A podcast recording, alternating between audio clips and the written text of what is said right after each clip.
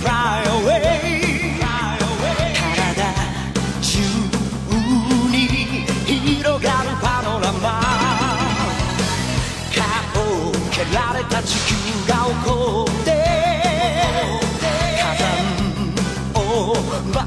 発させる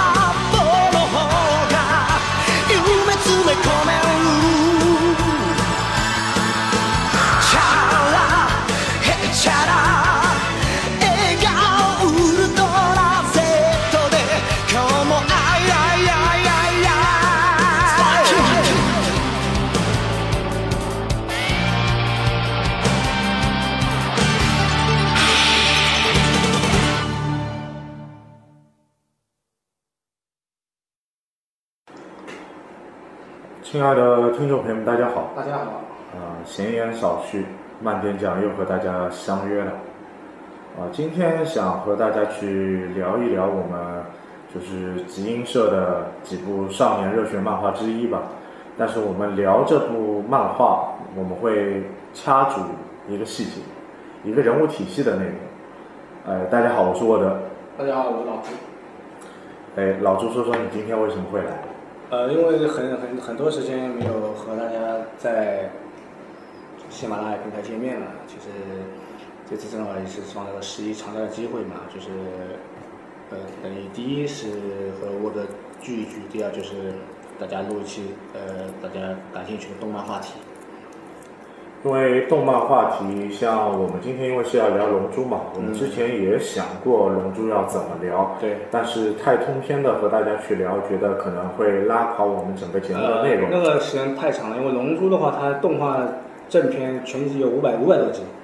呃，如果说它一个节目里要五百多集动画的话，这个基本上聊也聊不完。是所以我就和老朱一起商量策划今天这期节目，我们会抓住一个点，就是我们《龙珠》里面的人造人。嗯，呃，《龙珠》里面从黑绸军时代开始就有人造人八号，对就陆续的有人造人系列的这个人物去登场。对，那么我们就围绕着这个内容体系，我们来和大家去说说我们的分享吧。对，呃，人造人是这样，在呃，我先给大家就是列个表啊，人造人实际上就是它编号是这样啊，一二三四五六七，嗯，没有呃，就是老师们没有没有提到过，从八号开始，八号后面是剧场版的十三、十四、十五，然后后面就是十六、十七、十八，是十八、包括到最后的十九、二十，十九、二十，再加一个沙鲁，其实沙鲁也是人造人，对他是所谓格罗博士制造最强人造人，对，对吧？其实应该是终结的人造对，很多人就是把它忽略了，觉得他不是不是人造，其实他也是人造人，他就是你只能说他不属于前面这些体系之下，因为他需要吸收别人，需要需要吸收十七、十八号来完成他的完成体。其实当时我是看官方解释说，为什么格罗布是这么设计，他是为为了一个牵制杀戮，不想让他变得一下子变得太强大，所以你想变成最最完整战士，你必须要和十七、十八号合作，所以这也体现了十七、十八号在。怎么讲，在可以说在人造人当中当中吧，也可以说在在鸟山明心中是有一个地位的，他不然他不会不会这么做嘛，对吧？不会这么去编。但但又反映了一个问题，其实这些人造人系列作品也是在格罗博士下是一个奠基类型的产物。对对对，我其实也没想到，就是刚当时看到人造人八号的时候，我也会没我也没想到老山们会把这个话题延续下去。我一直会只认为人造人八号是个配角，只不过是一个普普通通的一个角色，而且他是出现少年片里面的。对对吧？外形也不是很出众，是弗兰克斯坦。弗兰克斯坦，甚至和《魔神英雄》里面的弗兰克斯坦是有神似点原型的嘛，所以我也没没想到他会把这个话题延续下去。这也体现了老三明就是编剧上面的一个功力和造诣功呃逻辑的功力吧，就是这样这样一个。那我们先从八号开始讲吧。这八号就是最早是出现在少年片中，是悟空小悟空是战那个马斯尔塔是吧？对马斯尔塔的时候就是被被那个那个 boss 他们 boss 放出来了。在一个迷宫在迷宫这边放出来，他让让这个八号去去攻击小悟空。反正八号他出来以后，就是说他是个性格就是比较温顺温顺，而且是善良的，说我不想伤害小动物和人类，对吧？呃，然后呃，在波斯要毁灭他的，啊，那个波斯要毁灭他的时候，小悟空救了他，然后这个小悟空成了朋友。对啊，他唯一一次出手攻击的就是看到小悟空被 boss 打了一枪，对，呃，唯一打出了这这一拳，其他其余的时候就没有看到过他发火。对，这当时在这个漫画里面，就是我前面讲，他属于一个比较，就是属于一个铺垫的人物，并不是一个，我们不会把他当一个主角，或者说一个，甚至你不会觉得这个角色有承上启下的一个作用，甚至不如孤零啊、天津饭啊、饺子啊这些角色。然后好像呃结束以后，因为闹了八号就留在了那片雪地嘛，没有没有出这个雪地嘛，就跟居民生活在一起了。对，继续到成为居民的保护。最后一次看到他是在《龙珠》谁一篇最后一篇，就是悟空举元气弹打波那个时候，他是分气，分气的时候最后一次看到他。就在这么多年的漫画连载里面，最后一次见到的那个八号就是分气给悟空打最强波，就是那个魔人最强波的时候，那个元气弹手他有一个镜头是是举起手来那个镜头是有是有他的，也说明鸟山明没有把他遗忘。对，其他四十五是剧场版出现的一个角色，呃，我不知道这个角色是不是鸟山明自己的，或者也有可能是东映原创的，对。自己原创的一个十三、十四、十五号，对吧？十四呃十四号和十五号的做呃造型呢是有一点，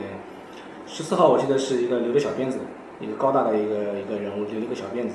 十五号那种感觉有点像墨墨西哥墨西哥人戴了个墨西哥那种大的帽子，光头嘛，戴了个大的帽子。呃，十三号他是他其实也是引用了沙鲁的那个逻辑，就他他也是吸收这两个才能变成最强的十三号。最后我记得他是用他们两个的芯片嘛，然后插到十三号身上，让十三号变成一个最强最强的人造人嘛。十三、十四、十五，它出现的这个剧场版是在沙鲁那个动画番的后面，还是应该是在沙鲁动画放在后面，不然他不会哦引用这个那。那那其实剧剧场版的内容其实还是一个呃性拼装救者，对，很可能因为东映一直在干这种事的嘛，也所以我说它不一定是老鸟的原呃自己的东西，可能就是东映的原创嘛，对吧？所以，这这三个人的呃性格其实没有什么太大分析的，因为这部动画这部剧场就是整整整篇其实就是一个格斗热血的动画，就是打斗，没有什么个性可言。也对不对也就是延续《龙珠 Z》这个系统的余威吧。对，就十三、十四、十五，就给我感觉就是纯的是机器人，没有感情的，对吧？可以，十三号可能还有一些对话，呃，呃，就是网友就是网络上有一个经典，就是十三号是给予孙悟空世界呃就是有史以来最厉害的一击，就蛋蛋，就蛋上打了一拳嘛，那个 就是那个最最最蛋上的一击嘛，就是就是有这个片段。对这个片段对，其实他们三个就是，呃，我就感觉说是纯粹就是机器人啊，没有什么感情可言。那我可能我猜测，啊就我也没有查过详细资料，我猜测可能是东映的原创，嗯不一定是鸟山明的呃自自己的一个意思。啊，那我们就是抛开十三、十四、十五，我们直接说杀戮游戏当中的十六、十七、十八。嗯，啊，包括十九、二十吧，对吧？呃，十六号可能我个人是我人造人系列里面最喜欢的一个角色。呃，基本是这样。人造人里面人气最高的应该是这两个，一个是十六，一个十八。那十八是女，第一是女性的，第二个是和库库林的一个妻子挂钩。对，对吧？十六号呢是，其实这个角色很多人，我们小时候看的时候，很多人都忽略了，其实十六号是起到了很大的作用，对孙悟饭也好，对龙珠世界也好，都起到了很大的作用。呃，第一，十六号的原型呢是官方给出的是格罗博士的儿子，格罗博士儿子对，。他是以他儿子为原型制造的，并不是像一开始说他是凭空捏造捏造出来的，因为一开始说放出十六号，漫画里面是说凭空造出来的，对，十六号他是个纯机器人，就是身体是纯机器人，纯机器人，对，呃，他是以一个罗伯斯儿子呃原型为制造的，刚出来的时候，呃，给大家感觉就是一种呃奇怪的感觉，就是什么事情都不管，他的目标就是干掉孙悟空，他根深蒂固有一个程序在里面，就是他他有一条指令就是干掉孙悟空。对对对，哪怕是呃你叫他干别的什么，他都他都不干，他说我反正就觉得万物跟我无关。但是其中有个细节大家都忘记了，在十八号他被人家打的时候，十六号说过一句话：“你们把小鸟都吓走了。”他他还是有自己主观意识。第一是主观意识，第二其实他是个很热爱大自然、热爱和平的一个人，就是从他的内心啊，他的程序可能是说我要干掉孙悟空，但是除了这条程序啊，我不会干别的坏事。这个其实是十六号有魅力的一个地方。其实我们仔细想想，十六号没有干过没有杀过一个无辜的人，也没有破坏过一座城市，他就始终跟在十七号、十八号后面。对吧？他是这样一个角色。包括到最后，我们再仔细想想，在沙鲁吸收了要吸收十七号的时候，是谁出手的？呃，十六号出手啊，这十六号第一次出手。然后十六号在和沙鲁的第一形态打斗当中，他还略占上风，嗯但是沙鲁趁机吸走十七时候，进化成第二形态时候，十六号开始落下风了。这个时候，我们就可以判断，从战力上判的时候，当时的十六号他战斗力是超过孙悟空的。孙悟空当时只不过超越赛亚人一嘛，他那个时候已经可以把，就是最初形态沙鲁打得毫无还手之力。至少那个时候，呃，十六号具备超赛一点五的水平。对对对对对。他为什么会出手？对不对？他是为救十七号，这是他第一次出手。第一次出手是为了救人，并不是为了杀人。这是这个十七号就是呃十六号给我一个第一就是有魅的地方，他是为了救人，不是杀人。包括他后面也是从头至尾一直在保护十八号，直到被杀手吸收那是呃呃怎么就讲能力所致，没办法，因为战斗力实在相差太远，他一直是保保护十八号到被吸收。杀戮游戏的时候，很多人呃他很多人准备杀戮游戏的时候，他跟沃尔玛说帮我修好，对，重组我也想参加这个战斗。其实，其实从他内心来说的话，他应该知道他跟沙鲁差距太大了。他那一第沙鲁第一形态打不过，你别说是啊，第二形态打不过，第二第三形态形态对那沙鲁就完整体了嘛。但当时他有一个设定，就是他的内核身体当中有一颗核对，弹。他当时的目的是想让沙鲁自爆，最后他最后的这一步就是想让沙鲁自爆，对吧？其实仔细你再重新重温这种漫画，其实里面有很多细节都是我们小时候没有注意到的，包括最后修好的时候，孙悟空和他握手，说我们一起加油吧，只要回他一句，冷冷的回他一句，你不要忘记我是为了杀你才制造出来的，所以他内心城市里面还是有这一条。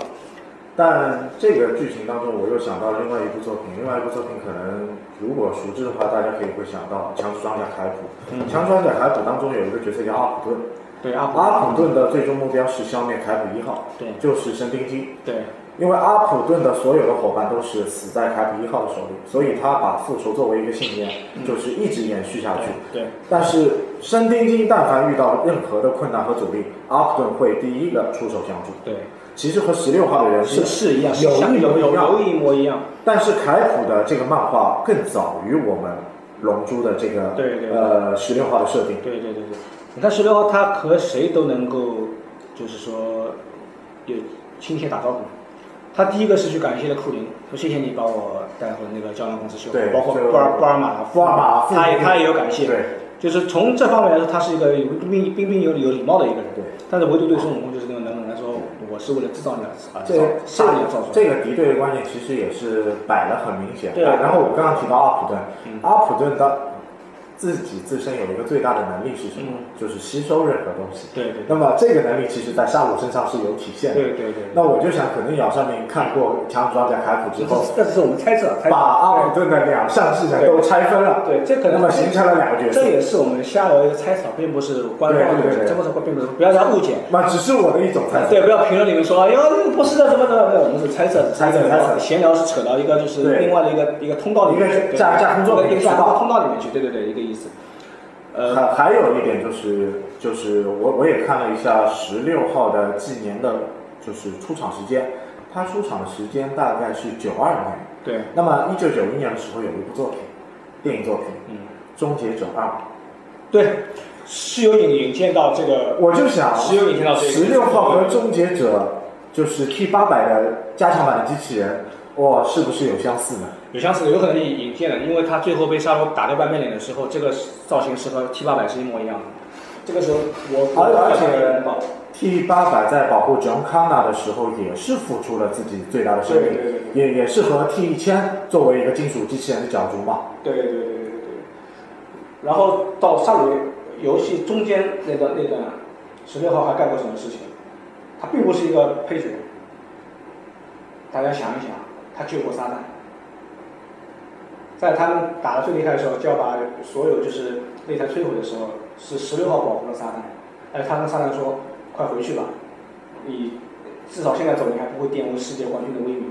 因为他早就看出撒旦是个空空空心的，他上来我们上来就讲空心汤圆，就是没其实没有实干的，只是一个空外外观。其实是对他们来说，撒旦战力是一点没有的。他讲这句话：“你快点回去吧，至少才不会污呃污蔑你这个世界冠军的威名，对吧？”这是一个细节。包括后面他做好了必死的决心和杀戮自爆，只可惜他炸弹被拿走了，对对吧？这这个炸弹被拿走，他也不知情。对，他不在不知情情况，当然他这时候他表现出一种大无畏，这个时候其实他早就考虑好了，在去修理的时候就考虑好了，我要和杀戮同归于尽。其其实还是反映了这个人物个体当中粗中有细啊，对，一个大局其实。再从深挖一点的话，他为什么那么急切的要跟杀戮自爆？我没有想过这个问题。其实这种兄妹之情，因为十七号和十八号是他的兄妹，兄妹都被杀戮吸收了，我肯定要为他们报仇。其实这是他在心里的报仇的理念是大于杀孙悟空这个理念的，因为他都我做好跟你必死的决心了嘛。孙悟空这件事情无所谓了，只不过是我意识潜意识的一个程序，就跟阿普顿一样，我是干了森林精，但是每一次都是森林精危险时阿普顿就出手，就这个道理，对吧？他的其实潜意识里面他是已经是被感化了，已经被感染了，他的潜意识就是我要为我的我的我的兄弟姐妹报仇，所以我给你自爆。就是还有一个点，就是通篇十六号在激活十七号、十八号的精神上，其实起了更大的作用。对对对对对对，然后就是直到被炸弹没有没有引爆，因为不知情情况没有引爆，然后被沙罗打成碎片以后，这个时候是十六号起到最最关键作用的时候，对吧？他让撒旦把他投扔到孙悟饭面前，跟孙悟饭讲了一切，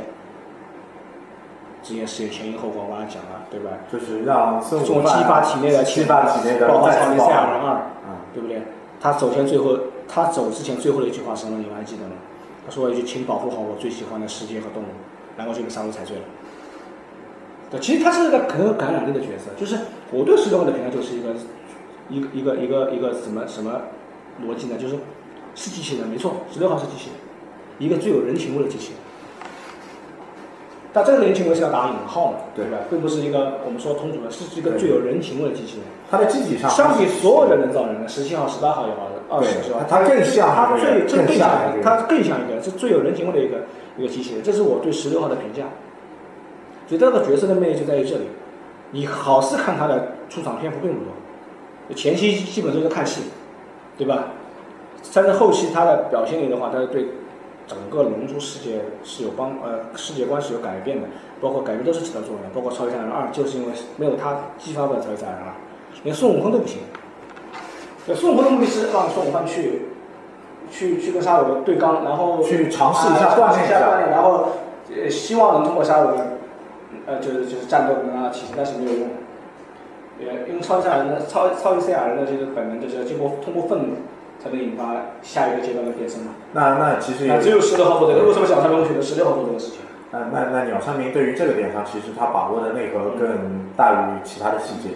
你要知道，当时还有一个细节就是鸟沙鲁为了也为了激发孙悟饭的超级赛亚人二的潜能，他派了十个小沙鲁，记得吧？把他们同伴都干趴下了，孙悟饭还是没有觉醒，直到十六号被踩碎的那一刻，可能他讲的那句话，请保护好我喜欢的世界和动物，还有被踩碎的那一刻。还有那个画面感，那个画面感让对对对对孙悟饭有有愤怒的激动。对对对对对，就可能就是因为这一句话，对吧？他孙悟饭激发起来，所以十六号其实在杀戮游戏这场这个战役中，它起到非常非常大的作用，可以说是，呃，可以怎么说？可以说是一个没有他就是没有孙悟饭超级赛亚人二了，对，其他人都做不到，只有他可以。就是为什么我们想鸟山明会做这样一个铺垫？看，就鸟山明，我觉得他最大的能力就是他会把一个看似小人物的东西，我们都遗忘了小人物的，看似不是一个主角或者是一个铺垫，他能够把它做到对这个呃剧情有极极，呃就是说极高作用的一个一个一个一个角色。那那我们仔细再拆分一下十六号的内容，我觉得十六号的制作也好，包括他的精神依托和精神依托也好，更像我们最初的八号，对可能是最初的八号的一个附体的精神存在。对只是我个人的猜测啊。对对对，因为八十六嘛，也是倍数，有可能也是倍数关系。而且最最关键是一点是，未来是没有十六号的，只有现在这个世界的十六号，这也是鸟山明的一个伏笔。为什么未来没有十六号？如果未来有十六号会怎么样？呃，会不会十七号、十八号也会变这么坏？会不会十六号也会变这么坏？包括我们后来的十七号都有同人文，十七号在另一个世界继承了十六号的遗志，在做一些事没错，这个我就要讲，这个你讲的点上了。在《龙珠超》里，你十七号的工作是什么？动物管理员。为什么他他会做这个事情？鸟山明是故意这么写的，就是让十七号继承十六号的遗志，保护好他的世他喜欢的世界和动物。因为十十六号是非常喜欢动物的，所以按照其实按照我们前期十七号性格，他不是这样的一个人。对，他为什么会去保做一个动物管理员去去追捕猎杀者？就是继承十六号的遗志。其实十六号在外面干的所有事情，在沙罗体内十七、十八号都是感觉得到的，因为他们相通的，那时候相通的嘛。对，说的话什么，其实他们都在体内听得到的。所以就是因为鸟山明这个是鸟山明一个呃发挥是想象空间。编辑水平的地方。因为《龙珠超》这部动画虽然不是他自己画的，但是剧情是他编的，画是由那个宫太郎画的嘛。对，他就是让十七号继承十六号的遗志嘛，去保护他喜欢的动物。这就是最怕这个把这个精神发扬光大。其实这些你不仔细看都会觉得，呃，不是这么不是这么呃，就是很平就觉得是很平常一件事情。人觉得叫十七号，但但但是就是找了工作什么的，就会觉得这样一个情况，对吧？但仔细想想，都是有细节的铺垫，并不是那么单纯对简单。所以我还这句话，真的鸟上面有水平的地方。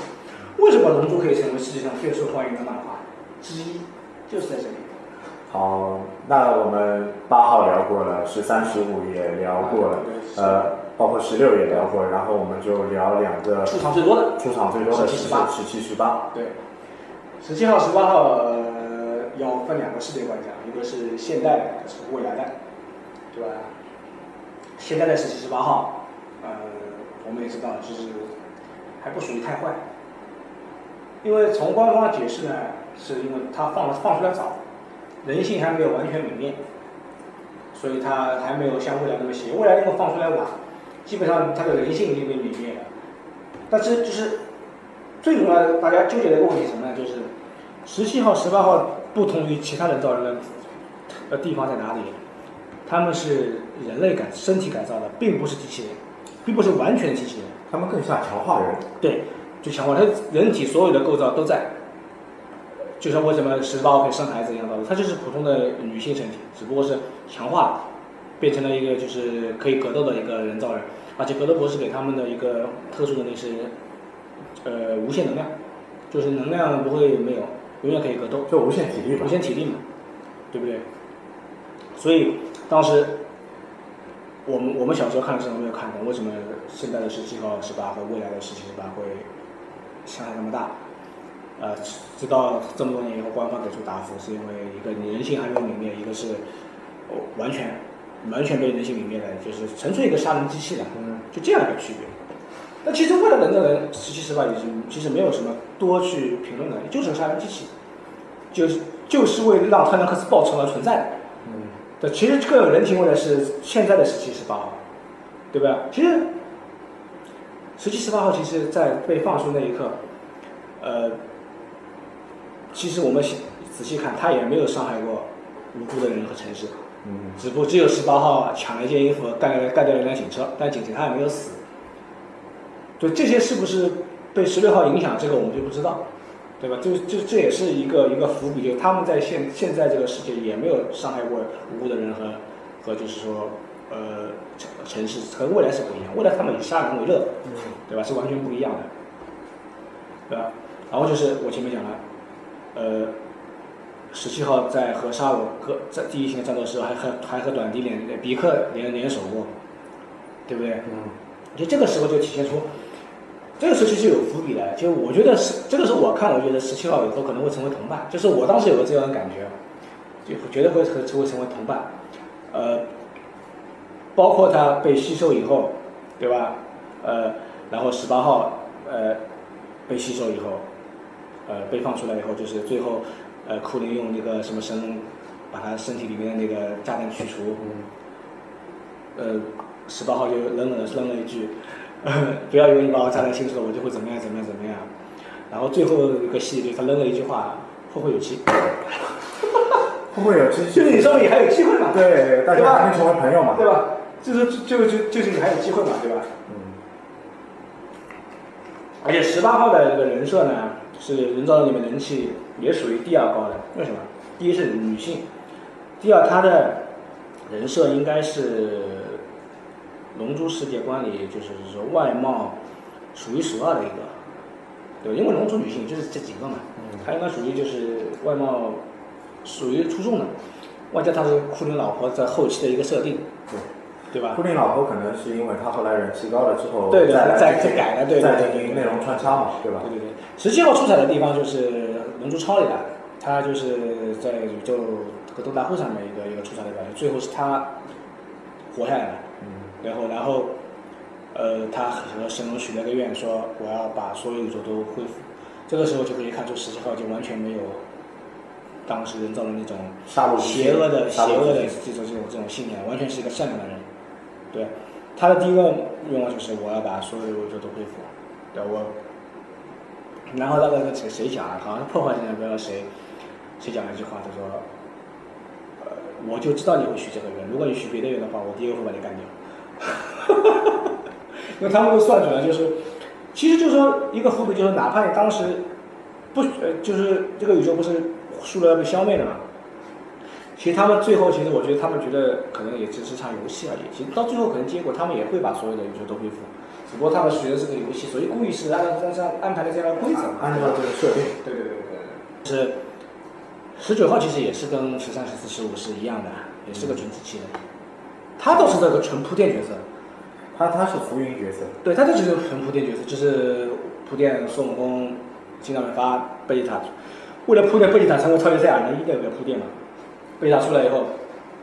变成超级赛亚人一嘛，对吧？就是给他这个铺垫嘛。二十号嘛是因为博士嘛，二十号就格罗博士本身嘛，就万恶之源嘛，对，对吧？再重新把自己再延续一下，延续一下，对，呃，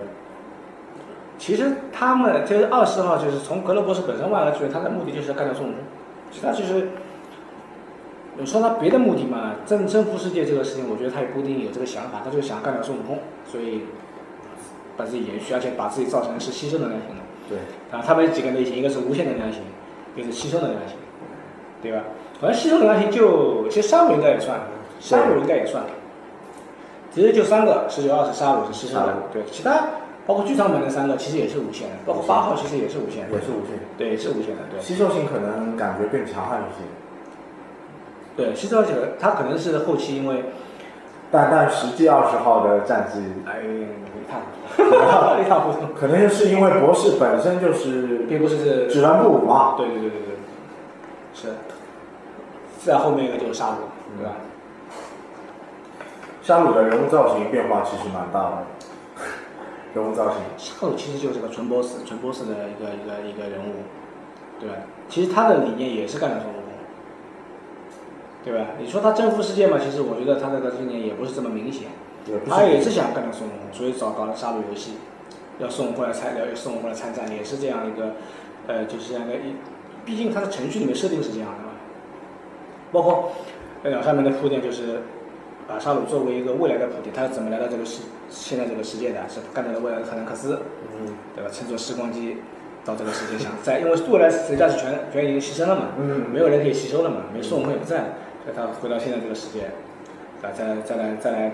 你讲你讲做恶多端也好，或者说别的目的也好，就是干这样的事情，这个铺垫我觉得也是做的不错的。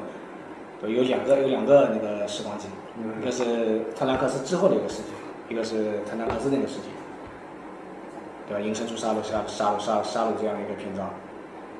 从总观所有的所有的就是人造人来来说的话，我个人是还是比较喜欢十六号，因为它的龙珠仓不算，龙珠仓的不算，因为是后面的篇章。它对龙族整个龙族世界观是有个作用层面，是一个起到一个比较大的作用，包括看似小众，其实并不是。包括我前面讲最有人情味的一个机器，对，那人造人十六号在 S H F 当中，它的价格也是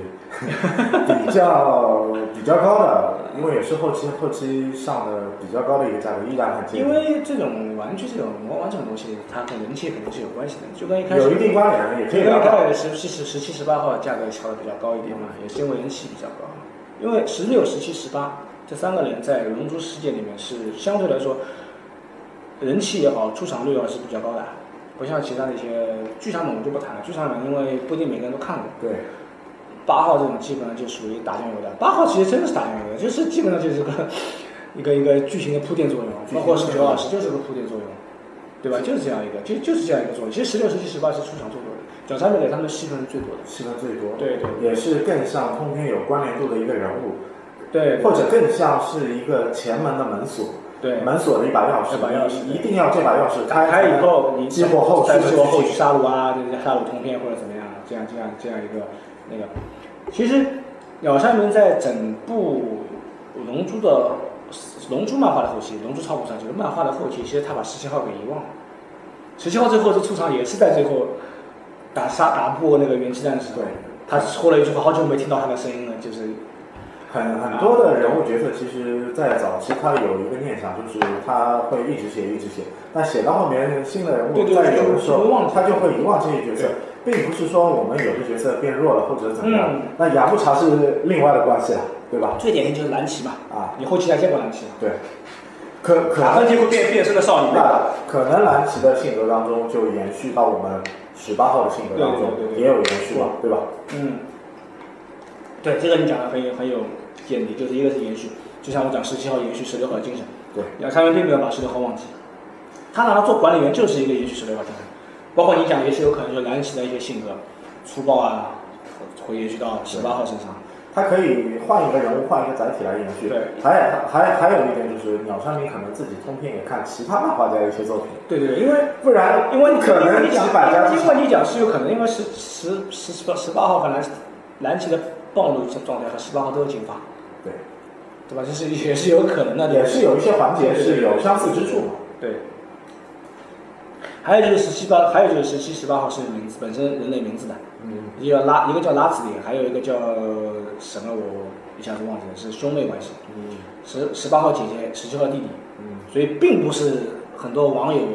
或或者一些龙珠迷所说的机器人，他们不是机器人，就是人体抓过来改造的，强化人，强化人。本身是有自己名字的，嗯嗯，对吧？和其他人造人是不同的。对对，对就是总结一下，就是八号、十三、十四、十五和十六，包括十九，是呃，姑且把沙鲁算进去吧，这些是纯机器人，对对？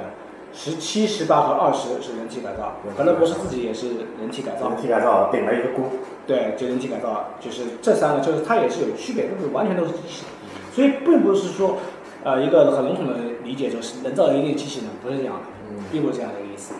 对吧？也有人体改造，也有也有什么什么凭空造出来的，八号也是凭空造的呀，对弗兰克斯坦嘛，对，就是最原始我们对于荧幕形象的人造人的对一个形象。对对对。其实我至少还是我看回到看他那句话，我也没想到他们会把人造这个系列延续下去。他到呃纳米克星后期居然还会把这个包包袱捡起来，因为我还有人造人可以可以编，那这个是我没有想到的。对，那那也很感谢老朱今天来参与我们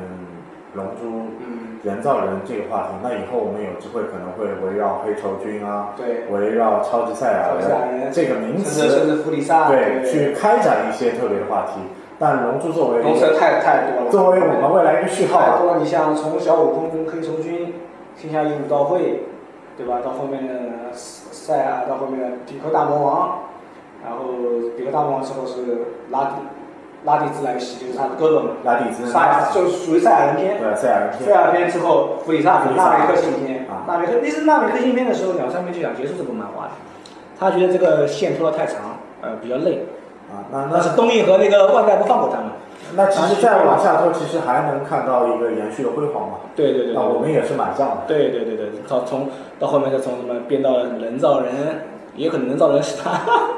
没有办法想象的一个模式嘛，对吧？那那我们也感觉不错。对，这就是大师的功底，对的确是个大师，你跟一般漫画家是没法比，对吧？这的确是大师的功底，包括到后面，呃，杀戮后面后期的是波片，对，对吧？再到波片结束，包括现在剪辑包袱，再编龙珠超，对吧？这就是大师的功底嘛。也我们也不知道龙珠这个 IP 还能延续多久，至少目前来看的话，已经还还还在延续下去，对不对？所所以说，我们可以集几个关键的名词，把这个 IP 的内容作为音频播客，又有给大家延因续下去。为有魅力的人物太多了，对对吧？如果单纯叫我们去做一个通篇的节目，可啊，能以前时企业间企业企业讲，两个小时、三个小时都可能就是报流水账，让大家觉得没有这个听感度嘛。对对对那么我们还是认为要截取一个精华量对来和大家去分享。对，感谢各位听众今天的收听，谢谢大家。啊，拜拜。